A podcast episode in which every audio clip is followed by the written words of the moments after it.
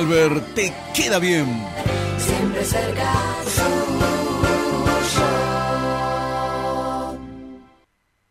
Estás en Radio 10 Neuquén. 98.5. 98.5. Radio 10. Desde las 7 y hasta las 9. Tercer puente.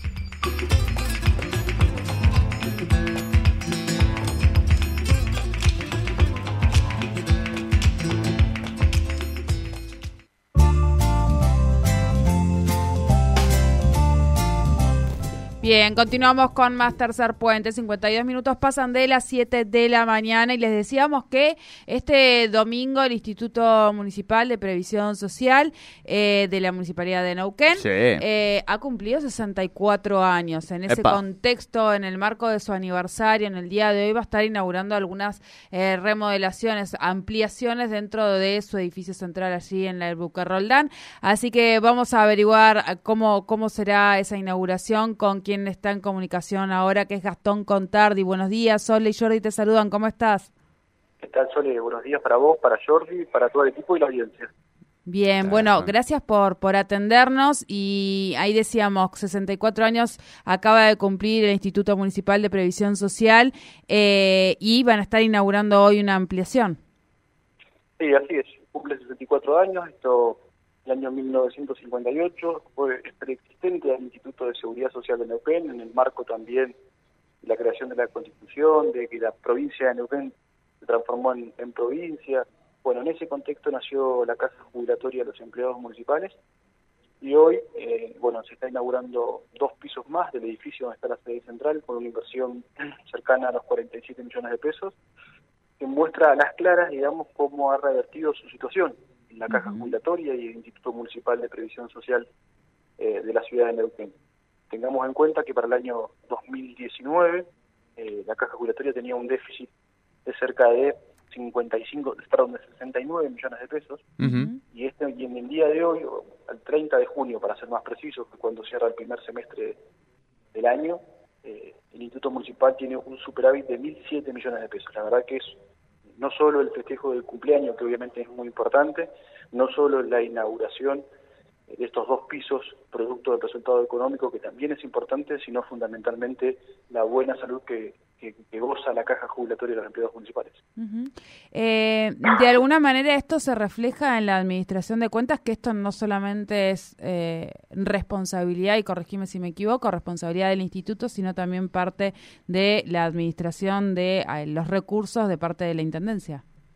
Bueno, el Intendente Mario tomó una decisión clave ha sido el motivo por el cual esto ha sucedido que fue enviar al Consejo Deliberante, que también ha sido parte responsable de, este, esta situación, de este cambio de situación del Instituto, eh, una ordenanza que suspendió el incentivo a las jubilaciones anticipadas que regía desde el 2001.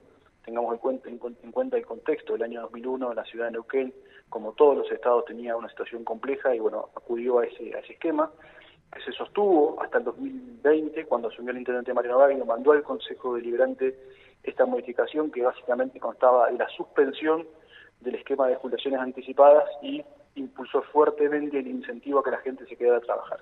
Esto tuvo un resultado muy claro, muy concreto.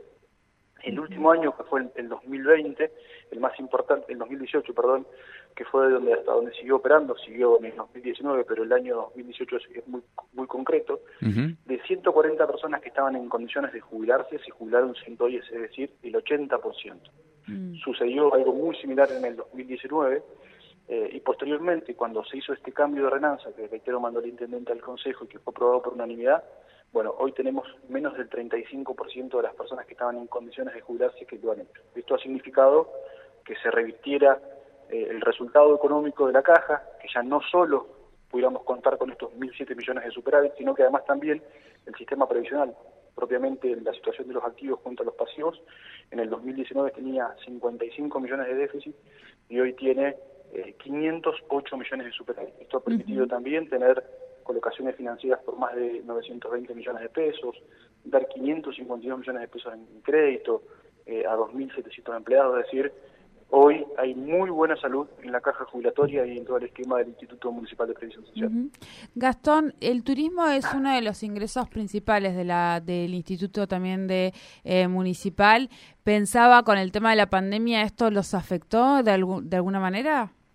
Sí, el, turismo sin duda tiene un carácter muy social en el Instituto Municipal. Eh, y la pandemia obviamente ha generado una pérdida, un pasivo importante en materia de turismo que si bien se ha achicado en los últimos tiempos, todavía se viene sosteniendo. Es un tema que desde hace unos años, eh, bueno, se viene revisando por parte del Consejo de Administración en conjunto con el Ejecutivo y seguramente cuando haya decisiones serán enviadas al Consejo Deliberante, pero si bien eh, tiene prestaciones muy buenas, las características de, los lugares son, muy lindos, todavía no se ha logrado revertir la situación del post-pandemia en el caso del turismo. Eh, y, a partir de todas estas decisiones que se han tomado, y a pesar de la situación del turismo, de la parte del turismo asistencial, eh, esto sigue funcionando muy bien por suerte porque el resto de los esquemas están funcionando muy bien, la óptica, la farmacia, los alquileres, eh, las inversiones que ha hecho la caja regulatoria, con lo cual hace que todo vaya funcionando de manera ordenada y con, con reflejos de superávit. Hay que tener en cuenta, Jordi y Soledad, Sole, perdón, que la caja jubilatoria Municipal de Neuquén es la única caja jubilatoria del país que tiene estos números. Y, eso es un motivo de orgullo en este aniversario. Claro. Claro. Claro.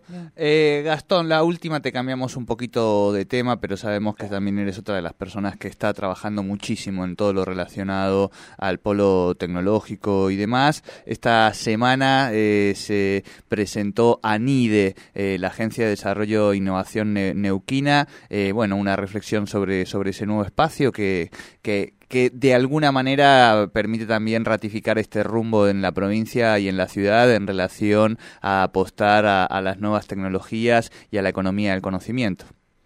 Bueno, la verdad que yo quedé sorprendido, ya conocía por la ley y por haber estado trabajando junto con el COPADE eh, el esquema de funcionamiento del IE, pero la verdad que el respaldo institucional de las organizaciones nacionales, provinciales y regionales que tuvo esta agencia la puso en un lugar muy importante y con una expectativa eh, impresionante, digamos, ¿no? Creo que ha sido un trabajo previo al funcionamiento muy, muy grande y que mostró sus resultados eh, el día lunes. Eh, no solo en el lanzamiento de ANIDE, que fue lo más importante, sino también en conseguir mil millones de pesos que irán destinados, por un lado, al centro de robótica, que para eso hemos firmado un convenio, el intendente y el gobernador, sino además también para los 500 millones de pesos para el tercer edificio del Polo, que dicho sea de paso, el primer edificio se empieza a licitar la semana que viene, con lo cual en la, actividad relacionada con la economía del conocimiento, con la tecnología, bueno, hay muchas buenas noticias y lo de Anides fue realmente espectacular. Perfecto. Bueno, Gastón, te agradecemos mucho este contacto con Tercer Puente. Buena jornada para ti. Igualmente para ustedes. Saludos.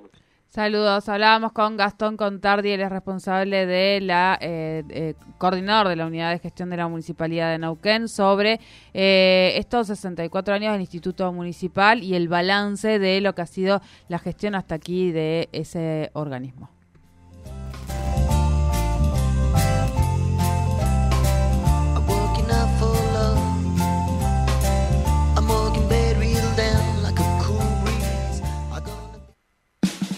EPEN pone a disposición distintas formas de pago